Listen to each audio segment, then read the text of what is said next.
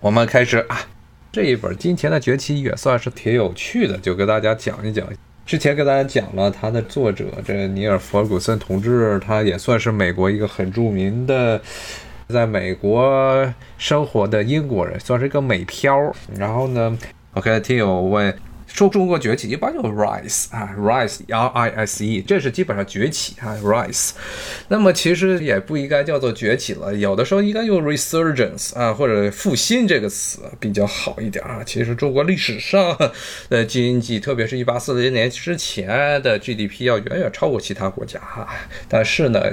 一场这个战争把清政府的虚肿的外皮全部都给打烂了。非常悲惨的是，中国深陷了一百年的灾难时期。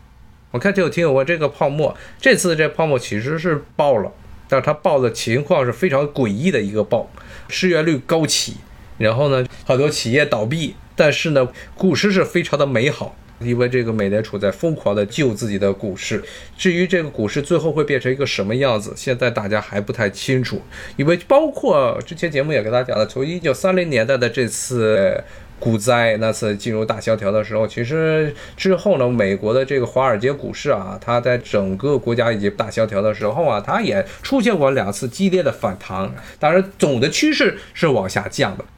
这一次的经济危机其实不是金融危机，经济危机呢，这华尔街的股市呢，它现在还在层层层的往上涨，涨得挺猛的。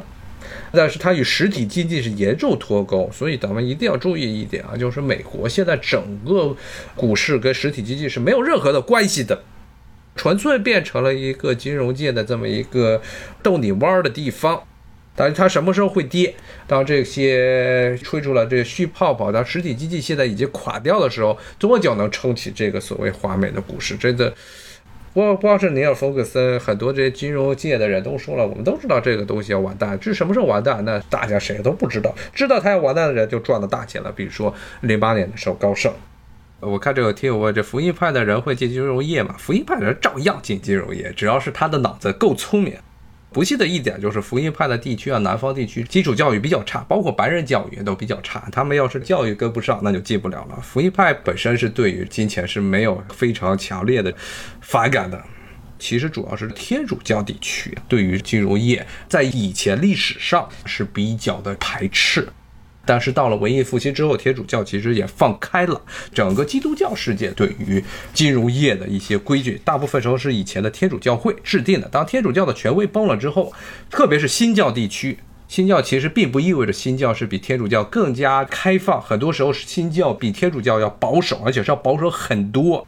比如说像荷兰，上一回节目跟大家讲的，这尼尔·冯古森讲的时候，荷兰是通过证券公司。成立世界上第一家股票交易所的形式，打败了拥有全世界最多银矿的这哈布斯堡王室。但是荷兰，你要知道，他这个宗教可是这长老会、长老会或者加尔文宗或者叫什么归正宗，这个教会可要比这天主教要狠得多了啊！是非常狂热的基督教原教旨主义者，他们照样要放贷放贷，然后这剥削人要剥削人，走到哪杀到哪。荷兰人比葡萄牙人还能杀人啊！他们走到哪杀到哪，包括还杀到中国的台湾这边。所以福一派只要他们聪明，肯定就能进 金融业。但是前提是有美国南方这些地区，特别圣金带所在的这些地区啊，一般都是属于比较穷。虽然比黑人过的日子要好，但他们教育不咋地。不咋地的话，出来也确实干不了什么好活儿。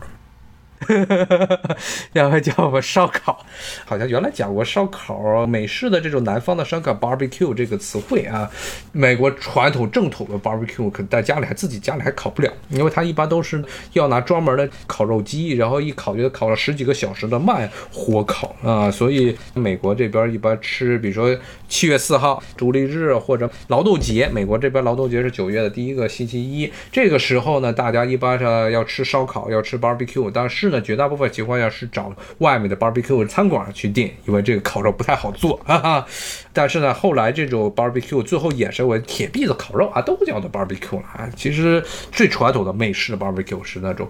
南方，包括了整个美国南方，包括德克萨斯那边的一种慢火烤肉。不是每天都讲述，咱们下回讲点别的问题啊，来讲讲各种各样的。最近这有两周，美国有很多的新鲜事儿，世界上也有很多新鲜事儿。然后到时咱们再找个时间，周末继续讲。尼尔·弗古森同志他这本书，包括他书中的很多的诡异的问题，这一本《金钱的崛起》也算是他的最著名的代表作了。好，谢谢大家的收听，咱们不见不散，谢谢，拜拜。